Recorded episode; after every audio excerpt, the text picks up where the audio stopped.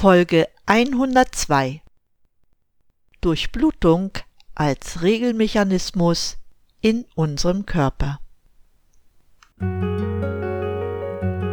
Durchatmen, der Gesundheitspodcast.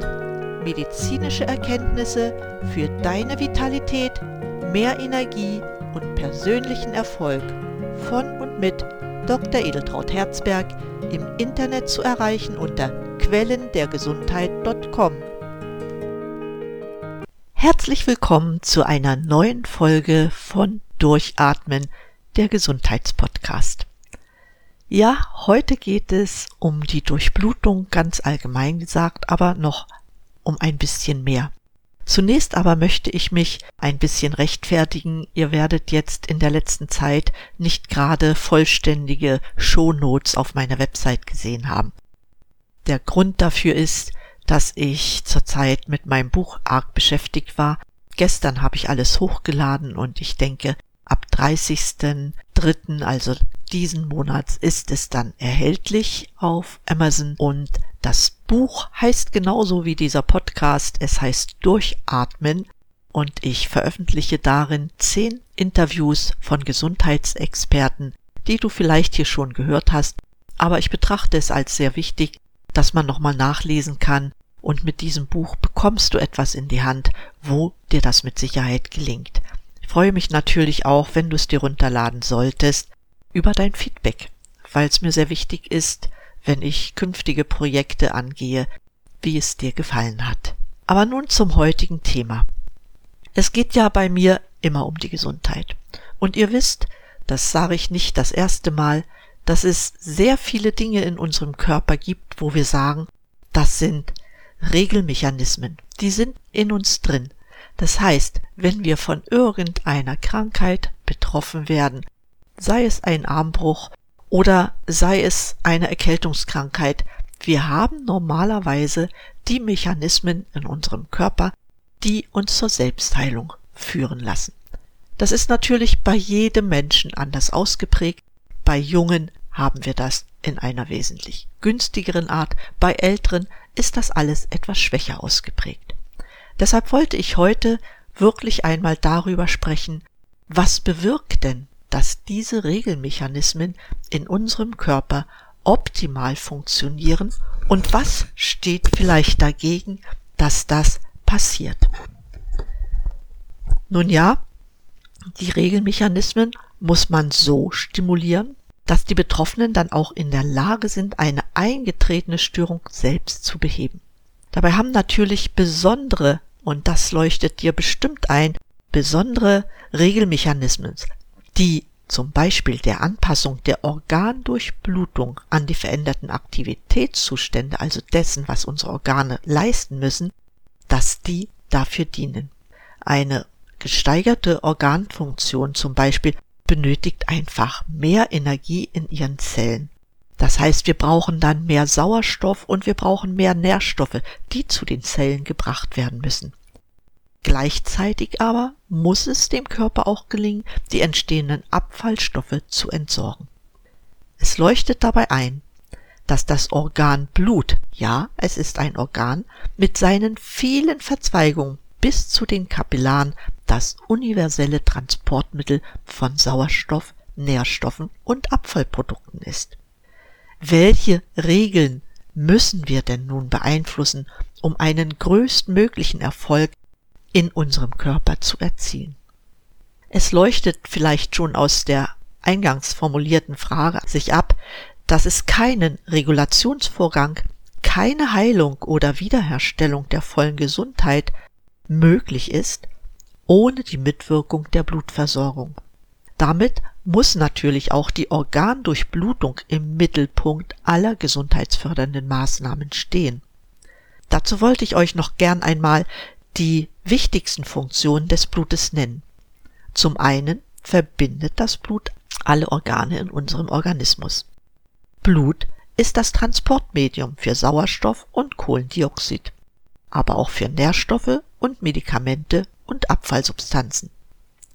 Blut dient auch dem Transport von Wärme und dem Transport von Informationen, zum Beispiel über Hormone. Weiterhin muss das Gerinnungssystem des Blutes aufrechterhalten werden, weil es für lebenswichtige Gleichgewichte in unserem Organismus sorgt. Und außerdem sind die meisten Faktoren der körpereigenen Abwehr Bestandteile des Blutes. Wie beeinflusst nun aber die Durchblutungsregulation unsere Leistungsfähigkeit, das Wohlbefinden und letztendlich unseren Gesundheitszustand?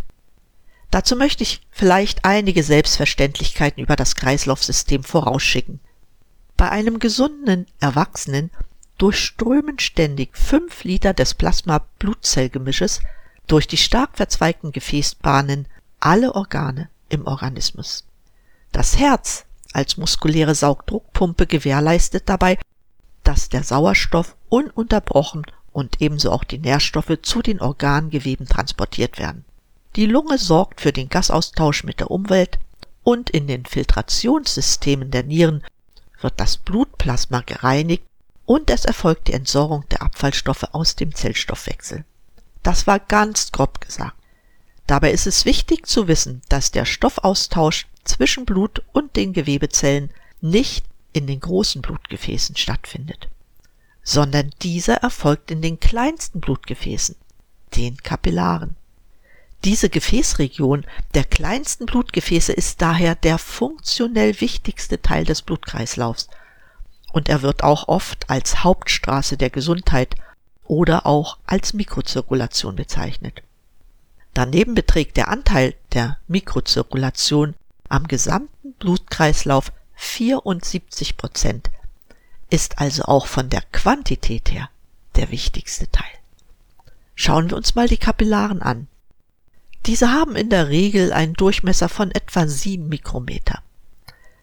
Die Erythrozyten, also die roten Blutkörperchen, haben selbst auch einen Durchmesser von 7 Mikrometer. Um also ungehindert die Kapillaren zu passieren, müssen die roten Blutkörperchen sehr flexibel sein. Diese Flexibilität, also dieses Verbiegen der roten Blutkörperchen, kann gestört sein, zum Beispiel durch Rauchen oder durch Übersäuerung. Damit kommt es aber auch zu einer Störung der Organdurchblutung. Wie schon gesagt, geben ja die roten Blutzellen den Sauerstoff an die Zellen ab und nehmen dann CO2 auf. Am Ende der Kapillare kommt es zu einem Austritt von Plasmawasser durch die Kapillarwand. Durch diese Bewegung gelangen die Nährstoffe in die Zelle und der Abtransport der Stoffwechselendprodukte wird eingeleitet. Besonders stoffwechselaktive Organe benötigen im Vergleich mit anderen eine erhöhte Durchblutung. Dazu gehört zum Beispiel das Herz. Außerdem ist die Organdurchblutung auch von Ruhe und Aktivitätszuständen der Organe abhängig. Anzustreben ist dabei natürlich, dass wir eine ziemlich große Regelbreite haben. Und eine große Regelbreite der Organdurchblutung gewährleistet eine höhere Funktionsfähigkeit des zu versorgenden Organs. Umgedreht kann man das auch so ausdrücken, dass eine reduzierte Regelbreite eine verminderte Organfunktion bis hin zu Störungen und Funktionsausfällen nach sich zieht. Nun fragst du dich sicher, wodurch erfolgt denn nun die Regelung der Organdurchblutung? Ja, dafür gibt es drei Wege. Das kann man einmal über das Herz machen, was heißt machen? Das macht der Körper über das Herz. In Ruhe haben wir ein Herzminutenvolumen von fünf Litern und bei Arbeit kann das natürlich ansteigen, muss es ansteigen. Ja, bei schwerer körperlicher Arbeit auf 10 bis 15 Liter. Das passiert durch die Erhöhung oder Verringerung der Schlagfolge des Herzens und andererseits aber auch durch die Vergrößerung und Verringerung des Blutvolumens, das bei einem Herzschlag in die Aorta befördert wird. Ein weiterer Weg besteht darin, dass das Blut im Gesamtorganismus umverteilt wird. Damit können zum Beispiel vorübergehend sehr aktive Organe auf Kosten anderer Organe einen höheren Anteil am Herzminutenvolumen erhalten. Zum Beispiel, das leuchtet jedem ein, erreicht man eine bessere Durchblutung der Skelettmuskulatur bei schwerer körperlicher Arbeit, wobei dabei die Organe Niere, Haut und Darm einen geringeren Anteil am Herzminutenvolumen haben.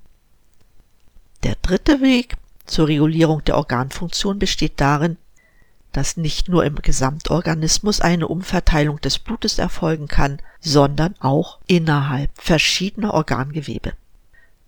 Dies wird in den Strombetten der zahlreichen Verzweigungen sehr kleiner Blutgefäße, also der Mikrozirkulation, realisiert. Hierbei wirken übergeordnete und lokale Mechanismen. Übergeordnet daran beteiligt sind das Nervensystem und auch Hormone, und beteiligt sind Mechanismen auch in den Gefäßwänden der sehr kleinen Gefäße. Ich will euch hier, ich glaube, ich habe das schon mal irgendwann zitiert, nochmal einen Satz der American Heart Association aus dem Jahr 2016 sagen. Die haben nämlich in einem ihrer vielen äh, Diskussionsrunden festgestellt und das auch publiziert, die Erkrankungen der kleinen Gefäße sind der Ausgangspunkt von großen Erkrankungen wie Bluthochdruck, Diabetes, Schlaganfall, Herzinfarkt, Demenz und weitere Erkrankungen des Gehirns. Und das was sie so aufgeschrieben hat, das ist nicht nur eine These, das ist bewiesene Tatsache. Kommen wir jetzt zur Durchblutung in den kleinen Gefäßen. Die Blutgefäße, das leuchtet dir sicher ein und du weißt, es verzweigen sich ja wie die Äste eines Baumes. Von der Aorta geht es zu den großkalibrigen Arterienstämmen bis hin zu den Kapillaren deren Durchmesser, wie gesagt, nur noch sieben Mikrometer betragen. Die Strombetten für den Rückfluss des Blutes in das rechte Herz vergrößern sich von den kleinsten Venen bis hin zu den großen Hohlvenen. Und mit der immer stärker werdenden Verästelung nimmt der Gesamtquerschnitt des Strombettes immer mehr zu. Und aus jeder Arteriole entspringen Bündel von Kapillaren. Wenn man die Querschnitte aller Kapillaren zusammenlegen würde, käme eine sehr große Fläche zustande. Im Falle der Aorta sind es dagegen nur einige Quadratzentimeter. Die Gesamtfläche der Endothelschächten, also der Umhüllung der, des Kapillarnetzes, ergeben im gesamten Organismus eine Fläche eines Fußballfeldes. Somit steht ja für den Stoffaustausch eine Riesenfläche zur Verfügung. Dabei ist die Kapillardichte in den verschiedenen Körperorganen natürlich unterschiedlich. Im Herzmuskel zum Beispiel haben wir pro Kubikmillimeter, könnt euch vorstellen, es ist vielleicht eine Kugelschreiberspitze, 1000 Kapillaren. Diese werden unter Ruhebedingungen durchströmt. Bei Arbeit kann dieser Wert auf über 4000 durchströmte Kapillare pro Kubikmillimeter ansteigen. Das heißt, wir verzeichnen hier eine bedarfsgerechte Durchblutung. Und das ist auch wichtig, weil das Blut mit seinem Sauerstoff und Nährstoffen immer dort zuerst oder am, am nötigsten hin muss, wo es gerade auch gebraucht wird. Die kleinen Gefäße haben auch einen großen Anteil am Gesamtströmungswiderstand des Blutes. Warum das wichtig ist? Das hängt damit zusammen, dass wenn dieser Strömungswiderstand sehr hoch ist und es zu Störungen in diesem Kapillarnetz kommt, dann ist der Blutfluss dort nicht mehr gewährleistet. Das heißt, dann kommen auch die Nährstoffe und der Sauerstoff nicht in die Zellen und auch der Abtransport wird erschwert. Wichtig zu wissen an dieser Stelle ist, dass das Herz, also unsere Saugdruckpumpe, es nicht schafft, das Kapillarsystem zu versorgen. Dafür gibt es andere Mechanismen. Und damit die Durchblutung auch in den kleinsten und auch in den kleinen Gefäßen funktioniert, ändert das Blut zum einen seine Fließeigenschaften. Das passiert teilweise durch Entmischung von Blutzellen und Blutplasma und somit wird das Blut dünnflüssiger. Sozusagen gehen dann die Blutzellen und das Blutplasma in der Mikrozirkulation teils getrennte Wege. Nach dem Abstrom aus den kapillaren Netzwerken vereinigen sich diese wieder. Eine weitere Möglichkeit zur Verringerung des Strömungswiderstandes besteht dann darin, dass Arteriolen und Venolen einer rhythmischen Lumen, also Durchmesseränderung unterliegen. Diese werden teils je nach Größe der Gefäße durch übergeordnete Reaktionen, wie zum Beispiel durch den Einfluss des Nervensystems oder Hormonen herbeigeführt. In den sehr kleinen Gefäßen erfolgt es durch lokale Reaktionen der Endothelzellen und glatten Muskelzellen. Der Strömungsfluss ändert sich proportional zur vierten Potenz des Gefäßradius. Damit haben Gefäßerweiterungen und Gefäßverengungen in Arteriolen und Venolen einen überragenden Einfluss auf die Organdurchblutung. Diese beiden Gesetzmäßigkeiten machen den Blutkreislauf durch die Kapillarnetze überhaupt erst möglich und sind zugleich sehr effektive Regelmechanismen für die Organdurchblutung. Das Schwierige dabei ist natürlich, dass diese Organdurchblutung gerade durch die Regelmechanismen in der Mikrozirkulation stimuliert werden müssen, aber diese kann sehr schnell gestört werden. Ich hatte es eingangs schon erläutert, indem einerseits die Flexibilität der roten Blutzellen gestört wird durch verschiedenste Umwelteinflüsse, andererseits aber auch die Beweglichkeit der Kapillaren, also diese Eigenbewegung der Kapillaren und davor gestalteten Arteriolen eingeschränkt ist. Und wenn diese eingeschränkt ist, kommt der Blutfluss zum Erliegen im schlimmsten Fall. Zumindest wird er stark gemindert. Was dann passiert, das ist, dass bestimmte Abwehrmechanismen in unserem Körper nicht mehr regelrecht funktionieren.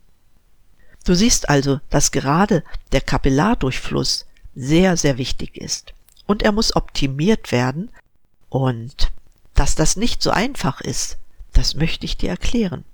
Man kann nämlich diese Mikrozirkulation durch Arzneimittel nur bis zu einem bestimmten Grade, nämlich für die Gefäße, die noch relativ groß sind, ermöglichen. Das heißt so in der Größenordnung 40 bis 80 Mikrometer. Je kleiner die Gefäße werden, desto mehr ist diese Möglichkeit nicht mehr vorhanden. Und in den präkapillären und arteriolären Abschnitten der Gefäße verzeichnen wir diesen Rezeptormangel, so dass Medikamente gar nicht mehr wirken können. Möglich wären natürlich physiotherapeutische Behandlungen, die die physische Konditionierung und Regenerationsprozesse unterstützen können. Das ist jedoch auch nur bis zu einer bestimmten Grenze möglich. Es unterstützt den Kreislauf, ja, aber nur die großen Gefäße und hat keinen Einfluss auf die Mikrozirkulation. Auch Akupunktur, die sehr oft eingesetzt wird, kann lediglich Kreislaufstörungen vorbeugen. Ebenso psychische Maßnahmen wie zum Beispiel autogenes Training, womit es auch nicht gelingt, die Vasomotion, sprich die Mikrozirkulation, in Gang zu halten. Eine gezielte Stimulierung, also einer verminderten arteriolären Vasomotion, gelingt nur durch äußerliche Anwendung und zwar durch eine sogenannte physikalische Gefäßtherapie.